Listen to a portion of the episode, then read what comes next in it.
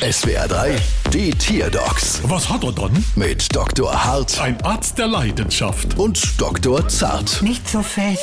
So, was haben wir dann? Es ist ein Hängebauchswein. Ah, und was hat es dann? Es ist zu dick. Ah, wo zu dick.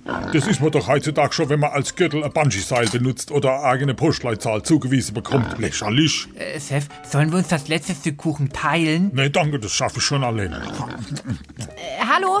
Mein Hängebauchschwein ist so dick, dass der Bauch auf dem Boden aufliegt und es mit den Haxen nicht mehr auf den Boden kommt. Das sieht witzig aus. Ja, du wuchtige Wutz. Mama laut, Mama leise. Klingt soweit normal. Warum ist der Hängebauchswein denn so dick? Als ich das letzte Mal bei Ihnen war, weil mein Hängebauchschwein Bauchschmerzen hatte, haben Sie mir geraten, ihm dreimal täglich Fleischknepp zu geben. Ja, und hat es nicht geholfen.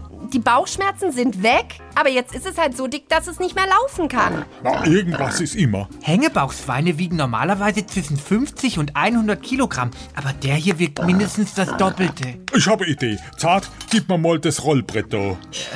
Okay. Und das schieben wir jetzt da unter ihr Hängebauchschwein. Das ist ja eine super Idee. So kann sich's endlich wieder bewegen. Und diese Lösung ist auch nicht besonders teuer. Ja, damit haben sie auf der einen Seite recht.